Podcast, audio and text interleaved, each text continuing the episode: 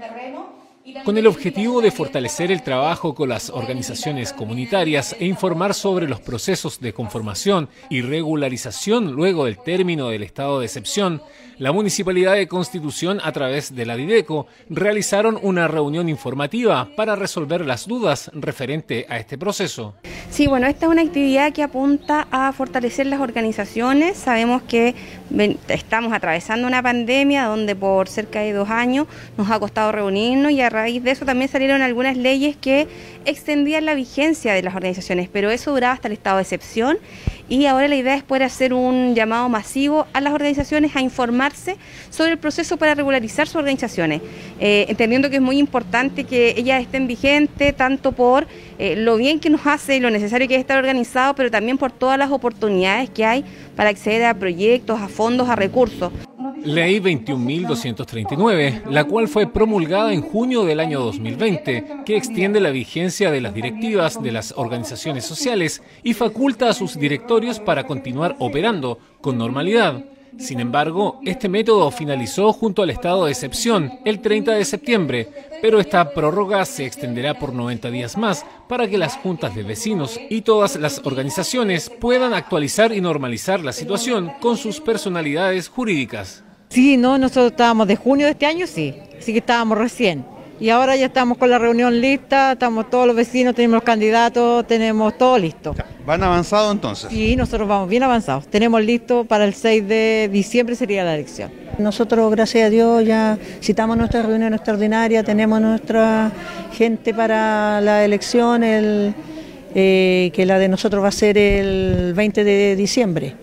Así que ya estábamos interiorizados, pero nunca está de más informarse bien.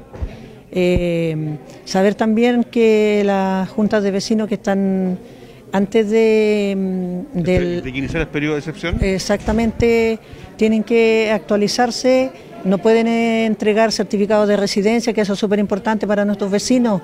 Hoy día ha sido una reunión muy provechosa para nosotros, para las juntas de vecinos, porque estamos viendo, eh, se, se ha invitado a, las, a los vecinos que caducaron ya su, su vigencia y ahora los vienen a dar una reunión que es mucho provechoso para cada uno porque sabemos los papeles, la función y lo que tenemos que hacer.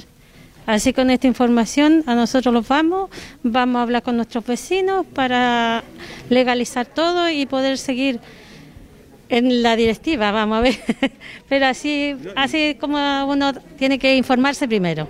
Invitación a la comunidad de actualizar sus datos. Para ello, el municipio, a través de la Dirección de Desarrollo Comunitario, dispone las facilidades para realizar todo este tipo de trámites documentación necesaria para todas las organizaciones y estar habilitados en la postulación de proyectos y beneficios a los que puedan acceder. Eh, terminó el estado de excepción en septiembre, pero sí le dieron tres meses de prórroga y esos tres meses se tienen que aprovechar para actualizarse. Y eso estamos haciendo hoy día con todas las juntas de decir que están ya sin vigencia. ¿Verdad?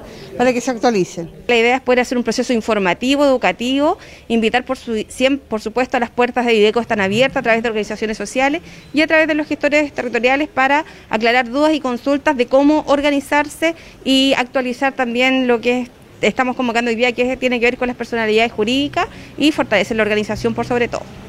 Asesoría Municipal para Regularización Post-Estado de Excepción, trabajo asociativo para avanzar y mantener actualizadas las bases de datos de las organizaciones, compromiso constante con toda la comunidad.